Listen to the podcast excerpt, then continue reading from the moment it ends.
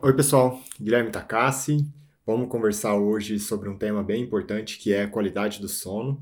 E sem dúvida nenhuma, eu trago esse tema aqui exatamente porque cada dia mais nós observamos as pessoas com dificuldade, tanto para começar a dormir, quanto para se manter ali ao longo da noite com uma boa qualidade do sono. E aqui vem já aquela primeira questão no seguinte sentido: se você parar para pensar, você passa um terço da sua vida dormindo. Então, nesse sentido, nós vamos desenvolver todo um raciocínio e você vai perceber o quanto é essencial você dormir bem, né? Se nós pensamos em construir um corpo e uma mente com saúde de fato. E aqui, né, sem enrolar, eu quero ir direto ao ponto com você, eu vou trazer vários conceitos. E para iniciar esse raciocínio, eu quero explicar um pouco mais a respeito de como acontece né, esse ciclo do sono. E aí você vai entender junto com isso também o porquê daquela famosa, aquele famoso número ali em torno das 8 horas de sono, né? E como isso tem uma influência direta no seu dia a dia, tanto do ponto de vista de performance da mente, da memória, quanto do ponto de vista de performance física mesmo, de estrutura no seu corpo. Então vamos lá. Se nós paramos aqui para pensar, né, nós vamos entender o seu sono através de uma divisão que são os ciclos. E esses ciclos do sono, nós dividimos inicialmente cada um deles em sono REM e sono não REM. Sendo que o sono não REM né, é um sono em que se divide em quatro fases. E aí, o que seria, vamos chamar assim, da quinta fase aí desse ciclo do sono, seria o sono REM. Vamos observar um pouco mais a fundo como que acontece cada uma dessas fases. E nesse sentido, eu quero trazer para você o seguinte, de uma maneira bem direta. O sono não REM vai ser um sono em que você vai ter uma transição, né, da frequência das suas ondas cerebrais no sentido de redução dessa frequência. E quando essa frequência do sono ali, das ondas cerebrais, ela diminui, você sai de uma onda conhecida como beta, que é aquela onda em que você está acordada, passa para uma transição ali, que é a onda alfa, e aí sim você começa a entrar no ciclo do sono através da onda teta. Agora olha que interessante. Se nós olharmos aqui, né, as primeiras fases do sono, então o primeiro e o segundo estágio, a onda teta ela é predominante. E quando essa onda teta, que é predominante, acontece no seu sistema nervoso central, você começa a entrar num ciclo de redução da frequência respiratória, redução da frequência de batimentos do coração, relaxamento do corpo. Isso tudo num processo de preparação em que você já está se recuperando do ponto de vista físico, muscular mesmo, do seu corpo. Agora, olha que interessante isso. Junto com esse processo, né, essa frequência ali das ondas cerebrais, que é uma frequência que, mais uma vez, eu reforço, que está diminuindo, ela progride num processo para chegar em direção a uma próxima fase do sono, que seria aquela quinta fase. Ou seja, Aquelas quatro fases iniciais são fases que estão mais focadas num relaxamento do corpo, uma recuperação muscular. E aí, quando você faz essa transição, nesse momento da transição acontece um, vamos colocar de uma forma bem direta para vocês, um desligamento dessa função muscular do seu corpo. É como se fosse um processo de relaxamento intenso, como se o corpo não se movimentasse mais. E aqui né, você vai transitar agora para a próxima fase, que é o sono REM. Ou seja, no início ali eu chamei da quinta fase, né, o quinto estágio desse ciclo do sono. Agora, olha só que interessante. O que, que acontece no sono REM? E por que, que ele é conhecido como sono paradoxal? Primeiro, conhecido como sono paradoxal porque nesse momento a frequência da sua onda cerebral, que era uma frequência que vinha num processo que estava diminuindo, né? O que, que ela vai acontecer? O que, que vai direcionar esse processo para o sono REM? Vai aumentar a frequência de onda cerebral. E aqui, né, esse aumento da frequência da onda cerebral chega até um momento em que se assemelha muito com aquela onda beta, que é a onda do momento em que você estava acordado. Se você olha ali, ela tem uma frequência muito semelhante, uma frequência mais alta. No entanto, você está num processo de sono profundo. Por isso, sono paradoxal. Você está deitado, extremamente relaxado, com aquele processo até de um desligamento ali da contração da musculatura, só que você está né, com uma onda cerebral numa frequência semelhante àquela do momento em que você estava acordado. Agora vem uma primeira pergunta aqui para gente, né? Tá, entendi.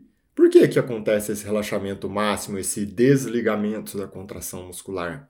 Porque é nesse momento, né, no sono REM, que é o Rapid Eye Movement, que é um movimento horizontal da, do, do olhar, a pessoa está máximo ali de relaxamento, em que você vai sonhar.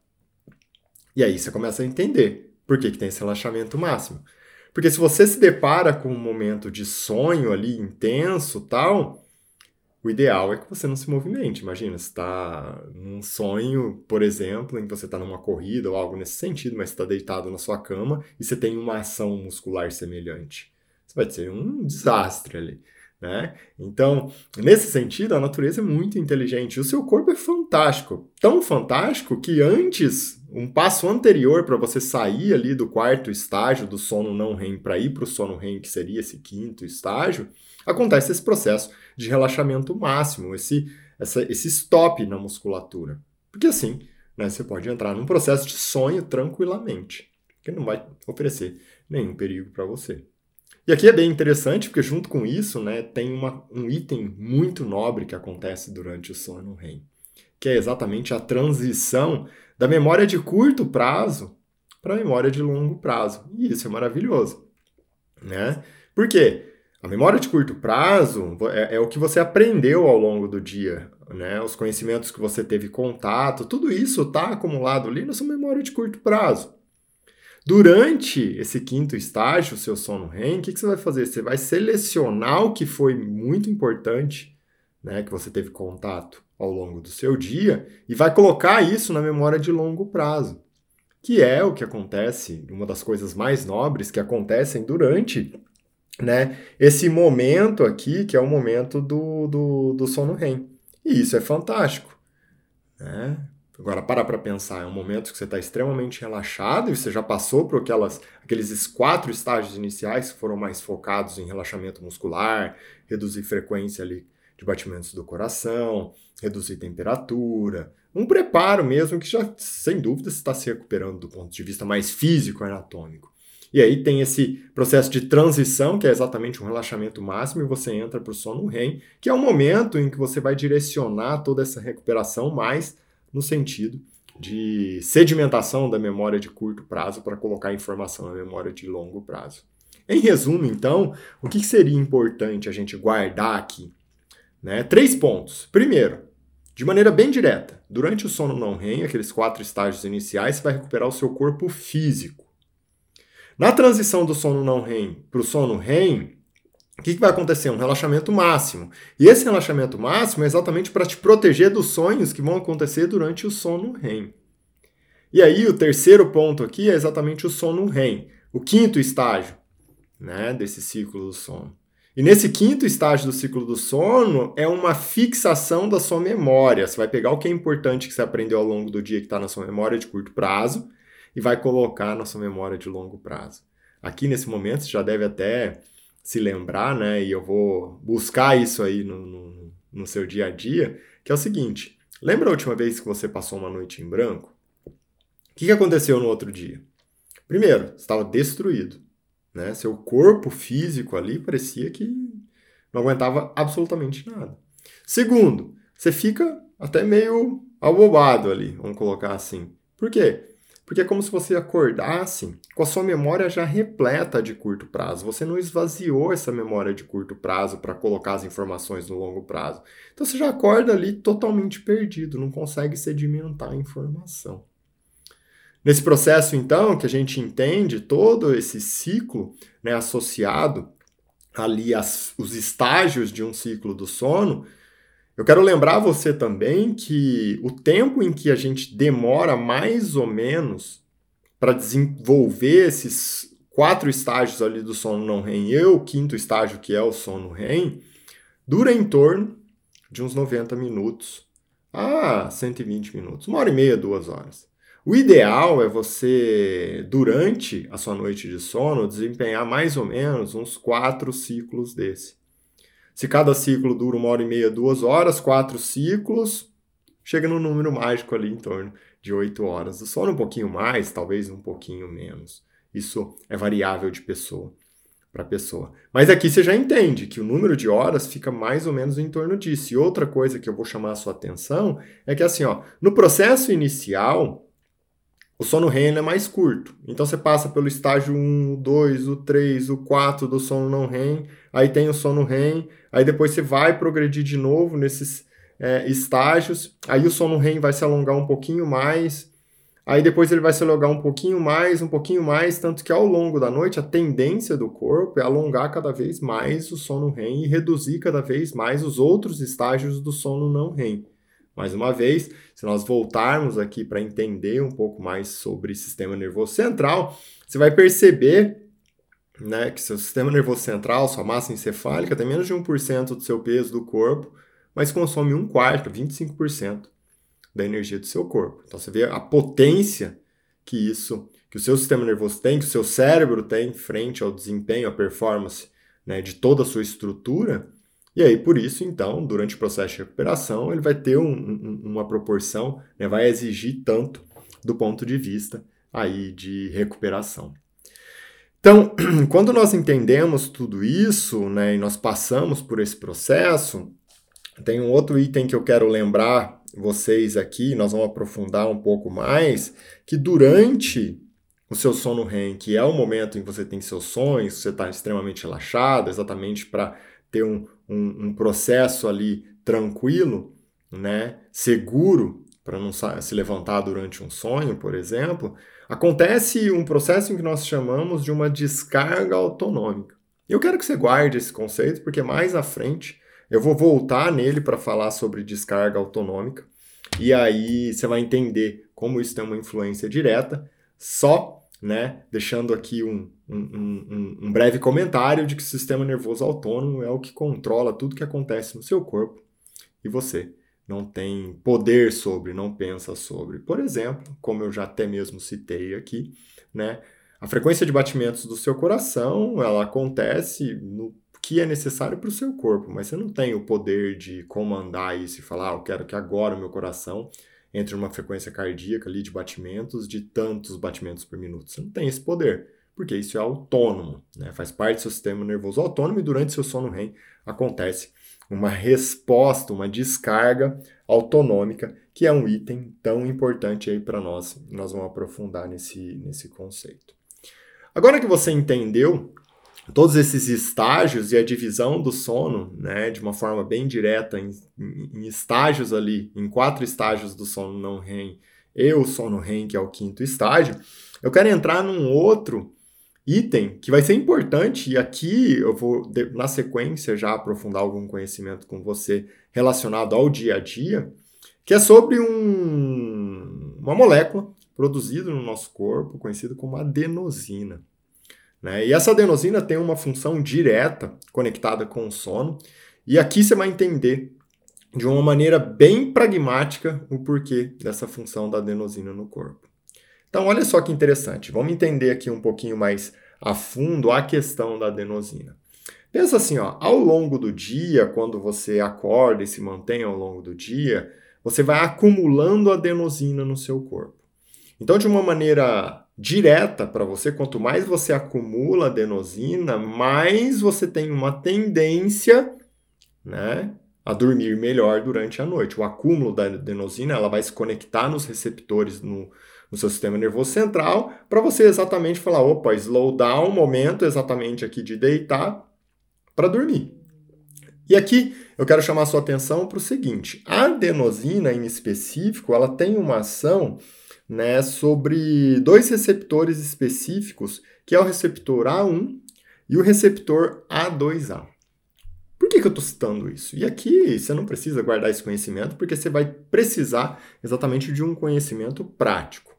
Né? O receptor A1, ele tem, a adenosina tem uma ação exatamente de inibição. Por quê? O receptor A1 ele está conectado com algo para te manter acordado. Enquanto o receptor A2A ele está conectado com exatamente um processo para te relaxar, te colocar num, num ciclo do sono.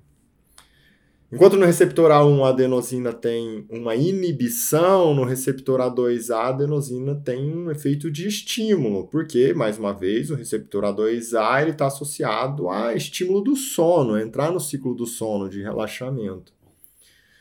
Quando nós entendemos isso, você percebe que esses dois receptores, o A1 e o A2A, são os receptores que a adenosina, ao longo do dia, num processo de acúmulo, vai, vai atuar para exatamente você chegar no final do dia, sentir sono e se deitar e dormir, né? Vai para a cama e vai dormir.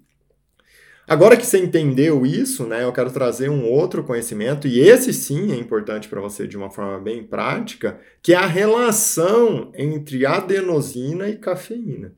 A cafeína, sim, presente no café, na folha do chá e essas coisas. Como que a cafeína tem uma ação direta no corpo? E aqui eu já quero deixar bem claro com vocês. Esse é um conhecimento que eu trago aqui, né? Para você pegar esse conhecimento e adaptar ele à sua realidade. Não significa que isso é uma verdade absoluta e você tem que fazer exatamente dessa forma. Nem é esse o objetivo. Né? Meu objetivo é exatamente trazer o conhecimento para você. E aí, esse conhecimento somado à sua realidade, você cria o seu princípio e coloca isso de uma forma para melhorar e otimizar a sua saúde, a sua performance e assim por diante. Se nós entendermos aqui então esse conceito da adenosina, né? E a relação da adenosina com a cafeína, a pergunta é a seguinte, tá? Então, o que, que a cafeína faz de fato? Na realidade, a cafeína ela tem uma ação direta de bloqueio sobre os receptores da adenosina. Tanto o A1 quanto o A2A. E esse bloqueio sobre os receptores da adenosina faz com que o seu corpo, independente de acumular esse processo ali ao longo do dia, esse acúmulo da adenosina, não vai ter efeito. Então, se a adenosina frente a esses receptores, né, coloca você, estimula você a entrar num ciclo do sono, se os receptores estão bloqueados, a adenosina não vai ter ação. Por isso, né, que a cafeína tem uma ação estimulante, porque ela bloqueia a ação do, do momento em que coloca você para baixo para o sono da adenosina, né? E aí vem até uma questão interessante aqui, porque existe um fator importante para a gente discutir que é o caffeine crash.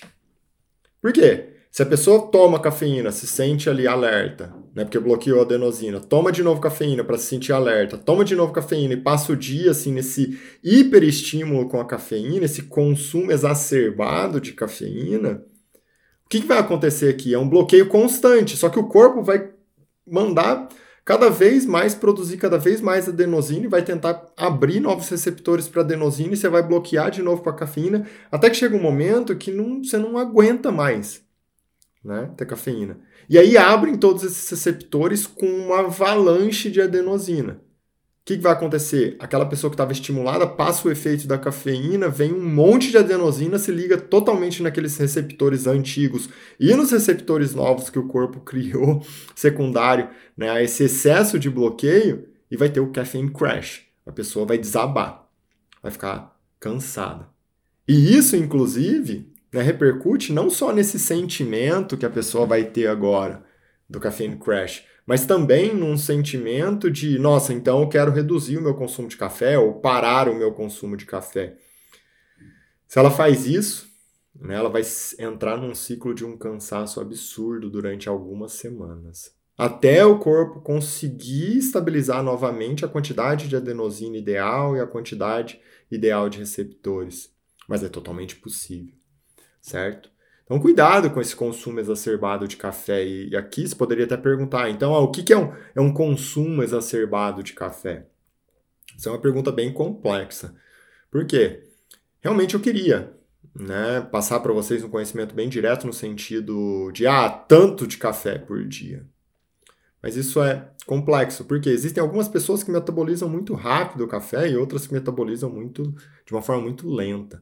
Então, nessas pessoas que metabolizam lentamente, a cafeína fica circulando um tempão. E todo esse tempo que a cafeína circula, ela continua bloqueando ali os receptores de adenosina e tem todo esse ciclo de efeitos que eu acabei de descrever para vocês. Por outro lado, uma pessoa que metaboliza rápido, né, essa pessoa toma um café, já metabolizou, a cafeína já deixou de ter efeito sobre os receptores de adenosina.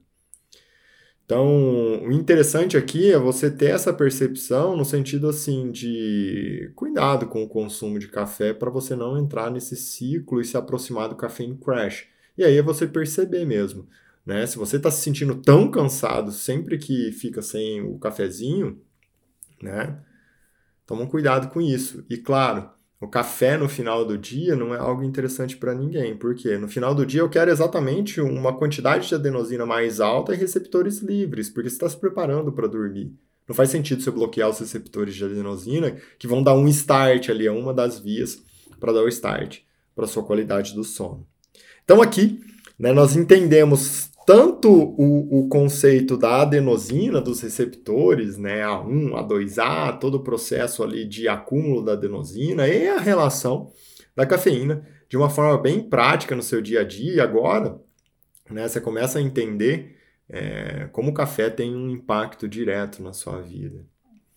E aqui, junto com esse conceito, né, antes da gente passar para o próximo tema, Aqui eu quero trazer mais um item para você que às vezes as pessoas já me perguntaram também, isso é algo até relativamente frequente. Porque quando a adenosina ela vai aumentando no seu corpo, você tem outros efeitos. Né? Claro que o nosso foco aqui foi muito associado ao sono e vai ser associado ao sono, porque esse podcast é sobre sono. Né? É, é, a adenosina também tem um efeito específico sobre redução da filtração glomerular, ou seja, diminui o aporte, a filtração no, no, de sangue no seu rim, consequentemente, diminui a quantidade de urina. Por isso que você vai produzir, inclusive, menos urina durante seu sono. O que, que eu falei sobre a cafeína? Que ela bloqueia a adenosina. Então, se ela bloqueou a adenosina, o que, que vai acontecer? Vai aumentar o ritmo de filtração lá no seu rim. Por isso, que aumenta também né, a produção de urina e o acúmulo de urina na sua bexiga. Então, aquele, aquela sensação de, ah, eu tomo café tal, e aí eu vou mais no banheiro, eu preciso urinar com uma frequência maior, isso é totalmente real. E também está conectado com o processo ali, né, associado ao o ciclo, o equilíbrio adenosina-cafeína, principalmente o bloqueio da adenosina. Até mesmo o processo é, do intestino, a mesma coisa. A adenosina deixa a, a, o processo de contração intestinal um pouco mais lento. Se você bloqueia a adenosina com a cafeína, o processo de contração intestinal vai ser mais rápido. Por isso tem pessoas que falam, nossa, tomo café, eu tenho necessidade ali de ir para o banheiro também, com uma frequência maior. Então, é, todo esse, tudo tem um porquê aqui. Eu não vou aprofundar nesses outros efeitos da adenosina em relação à cafeína, porque, como eu disse, o podcast é exatamente sobre sono. E agora que eu comentei sobre todos esses esses tópicos, né? Vamos passar para um outro aqui que é importante para nós também, porque às vezes as pessoas falam assim: ah, é, eu consumo uma bebida alcoólica exatamente para dormir melhor. Será que isso é uma realidade? E aqui eu vou mostrar para você que isso não é uma realidade. O consumo da bebida alcoólica, o álcool em si, ele tem um efeito no corpo que é um, um, um efeito um tanto quanto importante para a gente perceber. Por quê? Essa sensação de que, ah, eu bebi, eu consumi uma bebida alcoólica e o meu sono melhorou, ela não é verdadeira. Por quê? O que a bebida alcoólica faz? A bebida alcoólica, ela trabalha na no rebaixamento do nível de consciência. Então, inicialmente, a pessoa pode até falar assim: nossa, eu bebi aqui, consumi álcool e aí eu dormi. Não, seu nível de consciência caiu e você dormiu.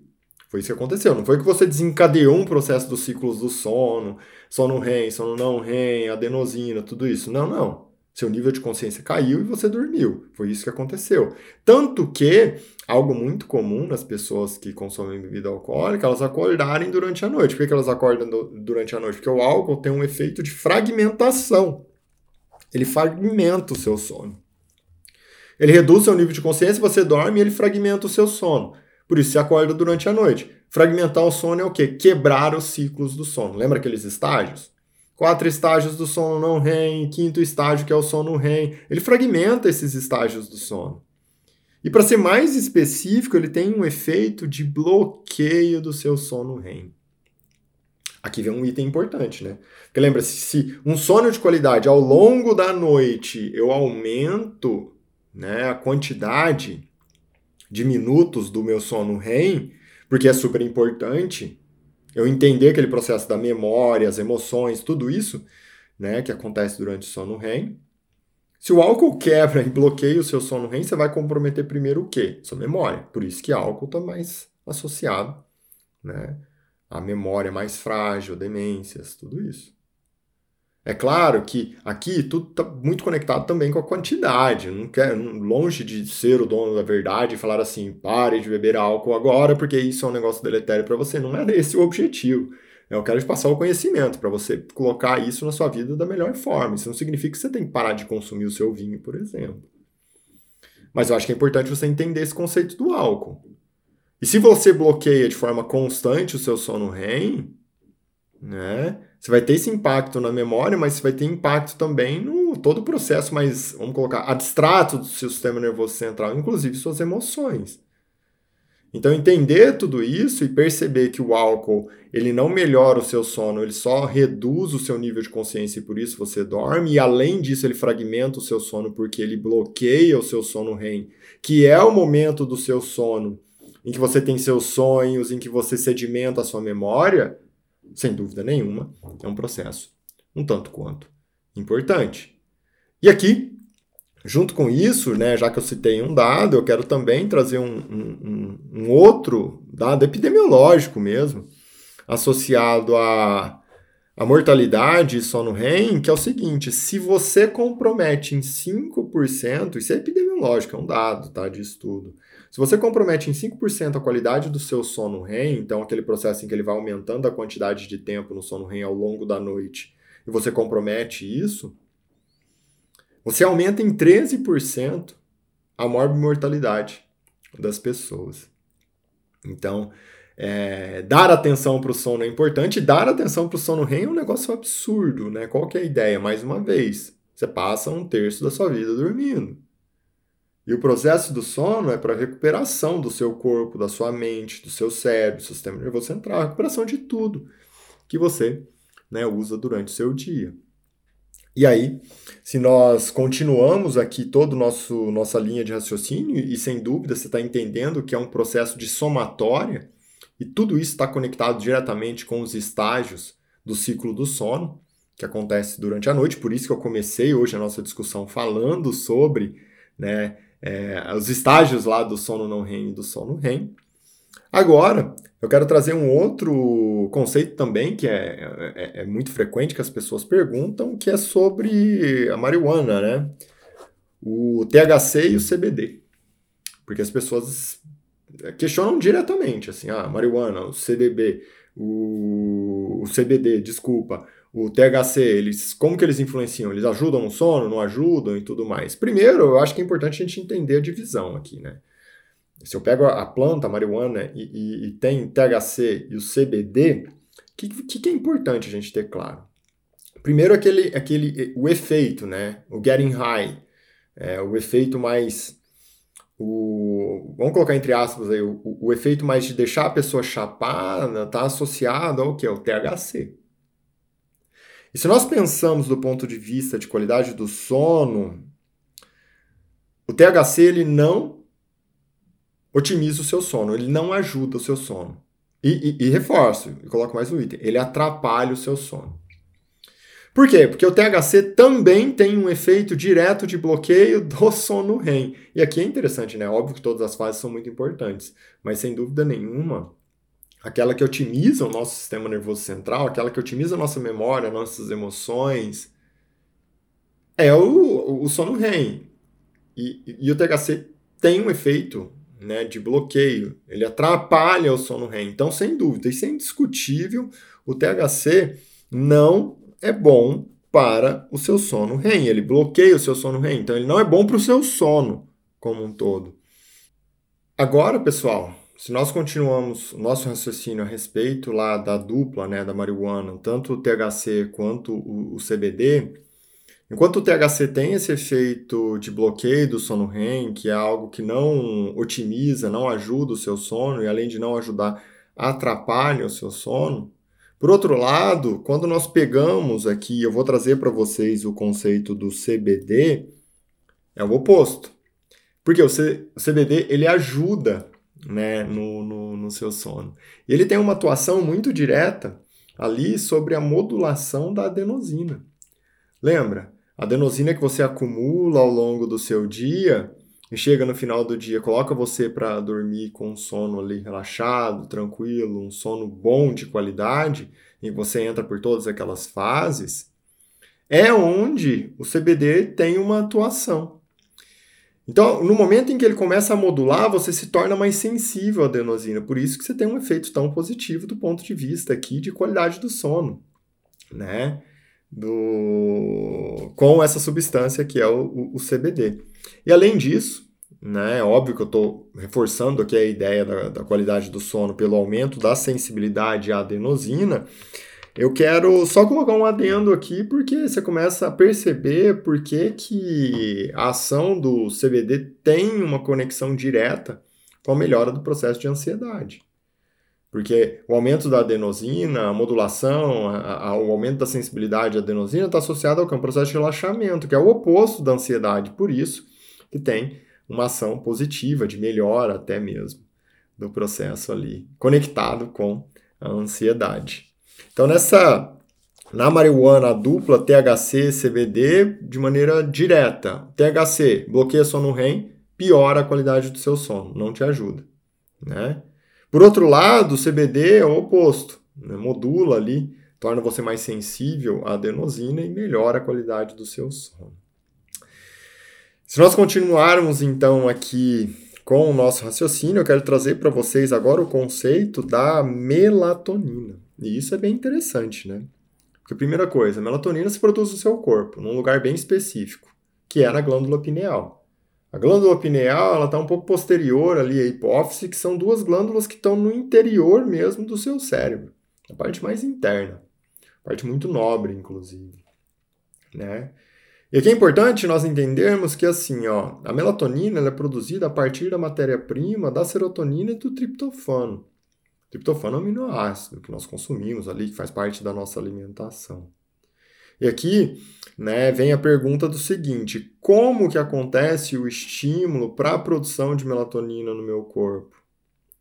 Sabe como? Através da exposição à luz solar.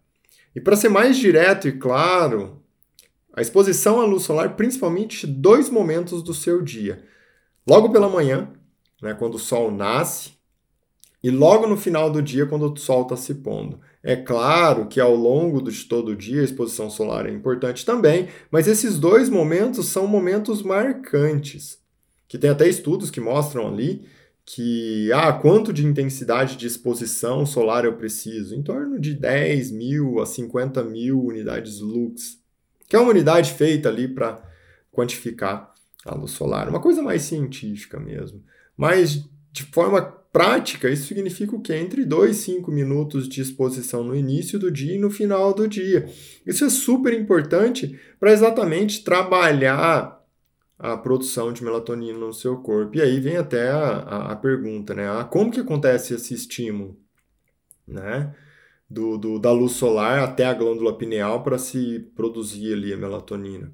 Através de uma região do seu sistema nervoso central conhecida como núcleo supraquiasmático. E esse núcleo supraquiasmático, ele trabalha no seguinte sentido: quando você se expõe à luz solar, essa luz atinge os seus olhos, a sua retina e estimula ali, atua diretamente sobre o núcleo supraquiasmático, que vai né, modular a produção de melatonina lá na sua glândula pineal.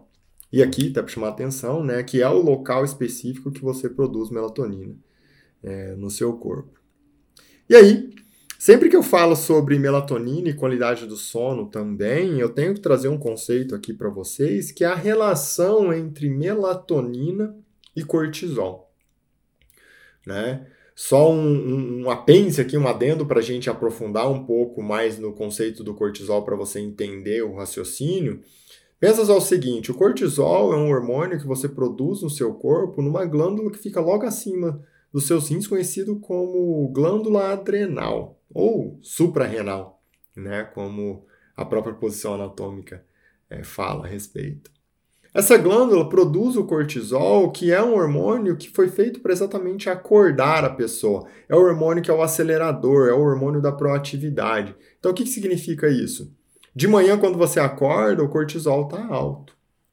E ao longo do dia, todo esse cortisol vai caindo para chegar no final do dia ele está baixo. E aqui você começa a entender a relação entre melatonina e cortisol. Por quê? O que, que, vai acontecer então? Se a melatonina de manhã que eu acordo está baixa e no final do dia ela está alta, ela caminha em oposição ao cortisol. A melatonina é o hormônio que faz a pessoa dormir, o cortisol é o hormônio que faz a pessoa acordar. É maravilhoso isso, né? Que aqui você começa a entender a ciência que tem por trás do processo de acordar e do processo de dormir. Olha o quanto isso é interessante, né? E junto com isso, eu quero trazer já um conceito para vocês que é o seguinte. E aí nós vamos prolongar esse raciocínio da melatonina e do cortisol. A partir dos 50, 60 anos, a glândula pineal, que é o local em que você produz melatonina pós o estímulo luminoso que atravessa ali o núcleo supraquiasmático, começa a entrar num processo de calcificação. Isso repercute com o quê? Uma queda na produção, na capacidade de produção de melatonina você começa a ter uma queda na produção, na capacidade de produção de melatonina, então o que, que seria ideal aqui? Eu suplementar. Porque aí eu vou colocar o meu corpo exposto a uma quantidade de melatonina né, de uma pessoa de 60 anos semelhante a uma pessoa de 20, 30. Esse é o objetivo né, de longevidade. Só que numa quantidade de melatonina normal, como se fosse o natural do corpo. Uma quantidade que um jovem né, que segue todos esses critérios, produz. E aqui nós paramos até para pensar porque a melatonina ela tem esse efeito na qualidade do sono, mas ela também tem outros efeitos sobre o corpo, como por exemplo a redução da temperatura corpórea durante o processo né, dos ciclos do sono. Aqueles que nós citamos ali no início, né, a respeito do sono não REM, os quatro ciclos da parte de relaxamento muscular, o sono REM, que é a parte em que cuida ali da, da memória, transição de memória de curto prazo para longo prazo. Nesse momento, a temperatura do corpo cai um pouco, e a melatonina tem uma influência direta nisso tudo. Agora, já que eu falei a respeito dessa produção, né, da queda de produção de melatonina ali com a calcificação da pineal a partir dos 50, 60 anos, eu trouxe exatamente esse conceito para reforçar o seguinte, porque as pessoas hoje, cada vez mais, falam assim: nossa, eu estou suplementando melatonina. Ah, está suplementando quanto de melatonina esse suplemento? Ah, eu suplemento 2mg, 5mg, 10mg, 15mg. Que vem a questão, né? Quanto que um corpo um organismo saudável, na capacidade máxima de produção de melatonina, sobre todos aqueles estímulos, aqueles critérios de exposição solar, estímulo do núcleo supraquiasmático, atuação numa glândula pineal que não está calcificada, quanto que esse corpo, quanto que essa glândula pineal produz de melatonina? Em torno de 1 miligrama, até, menos, até mesmo menos que isso. Aí faz sentido a pessoa suplementar 10, 15 miligramas de melatonina? Você concorda que não faz nenhum sentido? Por que você vai suplementar uma dose 10, 15 vezes maior do que a capacidade de produção máxima natural do seu corpo? Né? Então, ideal mesmo aqui para aquelas pessoas, óbvio, para as pessoas acima de 50, 60 anos, por conta dessa história da, do processo de calcificação da pineal, é legal suplementar. As pessoas abaixo disso podem suplementar, mas suplementar o quê? Uma dose menor que 1 miligrama. Sempre, então, meio miligrama, 0,2, né? Até 1 miligrama, tudo bem, mas mais do que isso não faz sentido. Você concorda? Porque o corpo, naturalmente, na melhor fase, no melhor momento, com uma pineal totalmente descalcificada, não produz mais do que isso. Certo? Então, olha só que interessante. O que, que acontece com essas pessoas, então, que suplementam 10, 15 miligramas? Lembra que a melatonina caminha de mãos dadas num ciclo de oposição com o cortisol. Então, ó, para relembrar, De manhã, cortisol está alto, a pessoa acorda. De manhã, a melatonina está baixa, porque a pessoa está acordada. Final do dia, isso inverte. A melatonina está alto e o cortisol está baixo. Esse gap aqui, guarda isso, é importante. Agora pensa assim, ó, se você de repente, né, final do dia, tá aqui com a melatonina, começa a suplementar a melatonina 10 vezes mais, você aumenta, aumenta esse gap. O que vai acontecer com esse cortisol no final do dia? Ele vai começar a subir. É natural esse processo. O que vai acontecer de maneira prática na vida? Se esse cortisol aqui, ó, subiu a melatonina, ele subiu e aqui está começando a noite, ele está alto durante a noite, a pessoa vai acordar durante a noite. Se você parar e conhecer pessoas, até mesmo você, né, e, e conversar e, e, observar o seguinte: ah, suplementando 10 mg de melatonina, 5 mg, 15 mg de melatonina, você até começa a dormir. Mas o que, que vai acontecer? Você vai acordar durante a noite. Então, esse processo é essencial né? Suplementar aquilo que o seu corpo tem necessidade. O excesso, né, aqui nesse momento, relacionado ao sono, por exemplo, a história da melatonina, vai atrapalhar o seu sono, não vai ajudar o seu sono. Você entendeu o porquê que isso acontece. Então, a questão da melatonina é bem importante você ter muito claro todo esse processo.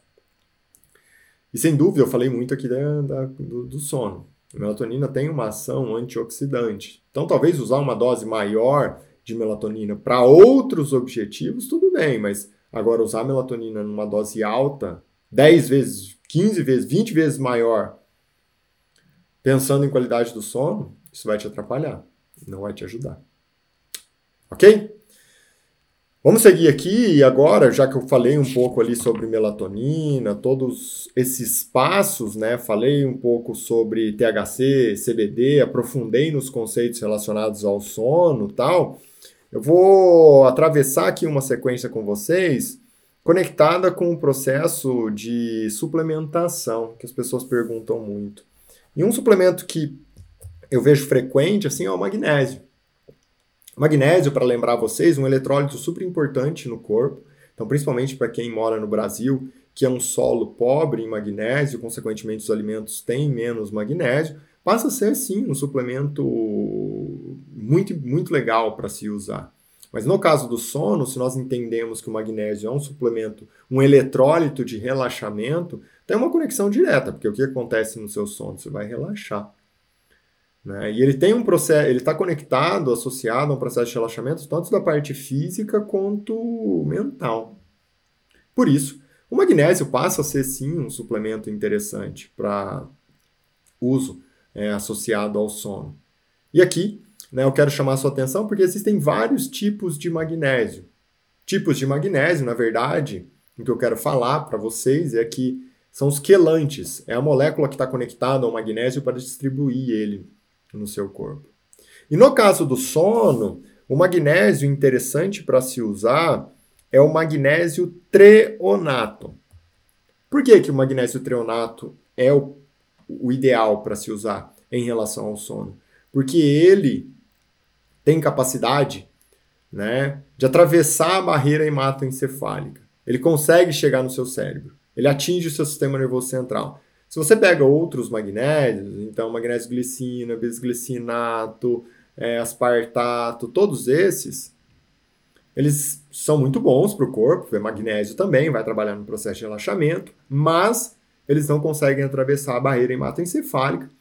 Então, nesse caso, como o nosso objetivo é chegar no sistema nervoso central para trabalhar o processo de relaxamento ali e atuar diretamente nos ciclos, nos estágios do sono, o magnésio treonato é o principal.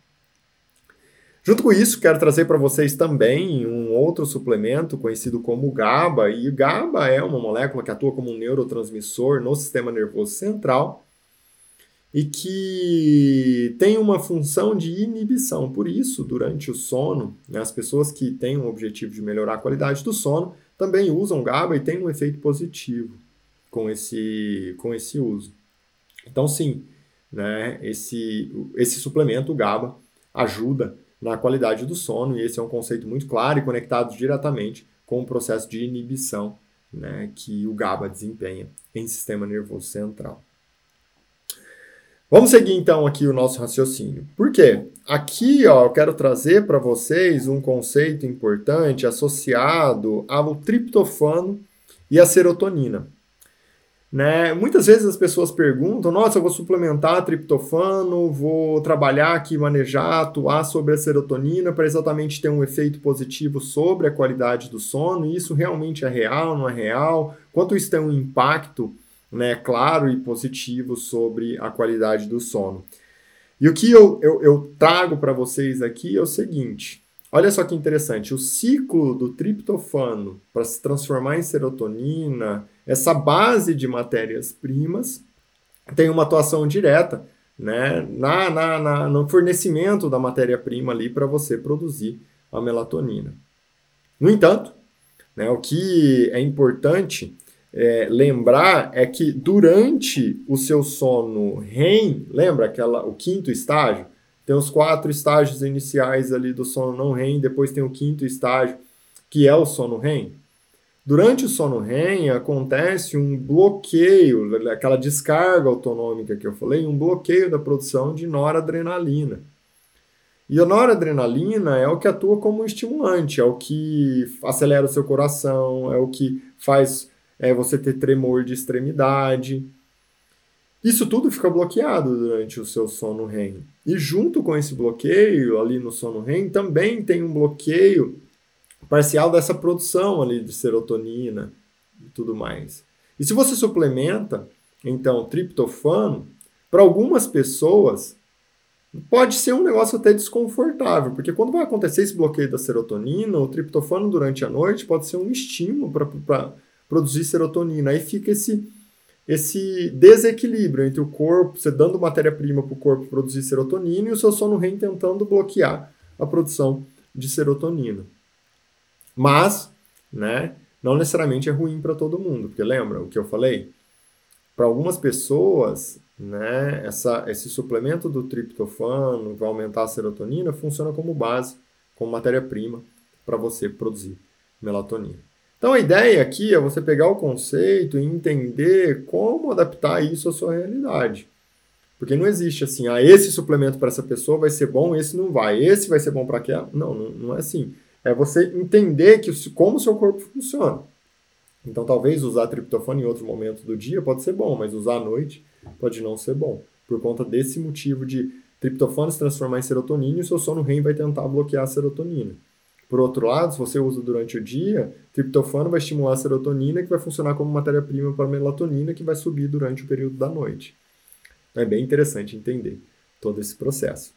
E aí, né? Sem dúvida, o que acontece durante o seu ciclo do sono, e principalmente ali durante o sono REM, né? na descarga autonômica, é o que? Você bloqueia a produção de noradrenalina, que é uma via do sistema nervoso autônomo conhecida como simpático, e acontece um estímulo da via oposta, que é conhecida como parasimpático, que é também do sistema nervoso autônomo, que libera acetilcolina.